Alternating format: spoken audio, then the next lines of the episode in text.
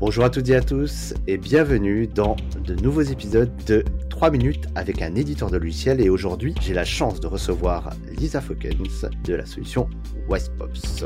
Alors Lisa, dans cet épisode on va voir pourquoi et comment fidéliser vos clients en e-commerce. Grand sujet, est-ce que tu peux nous en parler? Déjà, la fidélisation des clients est souvent trop peu exploitée par rapport à l'acquisition. Et pourtant, il s'agit d'un levier marketing hyper puissant qui coûte entre 5 à 7 fois moins cher que l'acquisition de nouveaux clients. C'est plutôt logique puisqu'un client satisfait sera moins dur à convaincre qu'une personne qui ne vous connaît pas. Mieux encore, si ce client se révèle être fidèle, il peut même devenir votre meilleur ambassadeur. Comme dans la vraie vie, la recommandation est un bon générateur de nouveaux prospects et clients.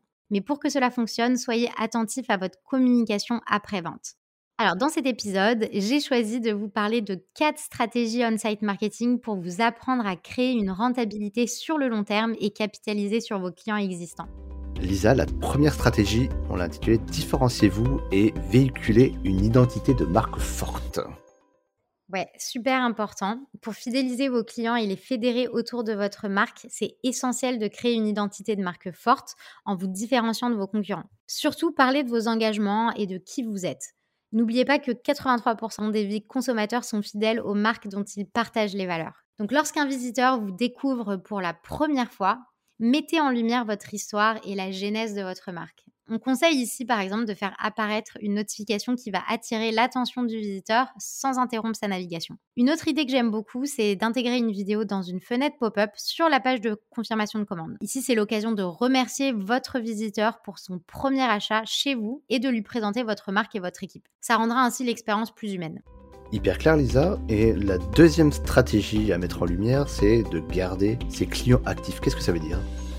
Donc, garder vos clients actifs, autrement dit, ça veut dire faire en sorte d'interagir avec vos clients régulièrement. Concrètement, il s'agit de les faire revenir sur votre site via du retargeting ou votre newsletter. Donc, une fois sur votre site, utilisez le flux de notifications ou des messages push type pop-up pour lui présenter vos nouveautés, des produits complémentaires ou l'inviter à vous suivre sur les réseaux sociaux ça m'amène à la troisième stratégie que tu voulais parler, jouer la carte VIP, donc sur les personnes les plus importantes d'un portefeuille client.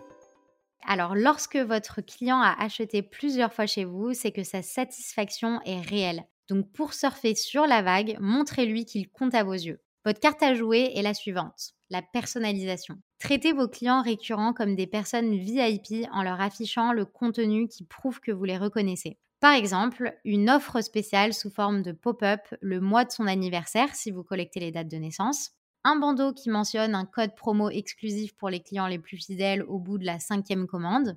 Bref, faites tout pour que vos meilleurs clients se sentent vraiment spéciaux. Avec VoicePops, vous pourrez cibler ces clients fidèles grâce à des règles de ciblage avancées basées sur l'historique d'achat. Et on n'aura jamais aussi bien traité les VIP. Et la dernière stratégie, Lisa, la numéro 4, c'est faites participer votre audience à la création et au développement de votre marque et produit. Qu'est-ce que ça veut dire tout ça?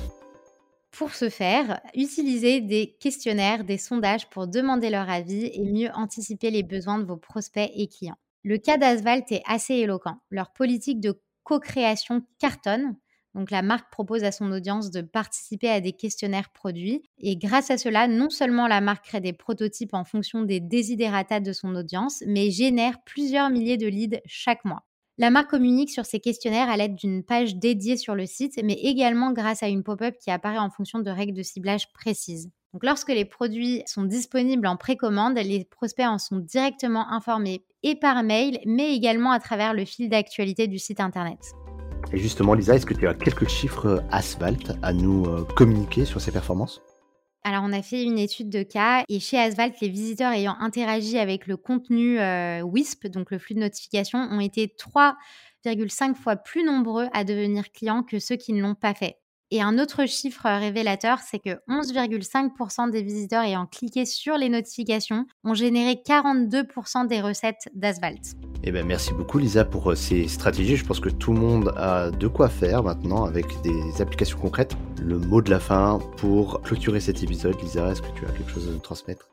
Oui, alors c'est un conseil. Euh, moi, je vous conseille de miser sur la fidélisation client car c'est un levier qui vous sera toujours bénéfique. Donc l'important est de garder en tête que pour fidéliser vos clients, il ne suffit pas seulement de proposer de bons produits et d'assurer un excellent service client, mais aussi de placer le client au cœur de votre stratégie marketing en offrant une expérience personnalisée sur votre site à travers par exemple les différents cas d'usage dont j'ai fait part dans cet épisode.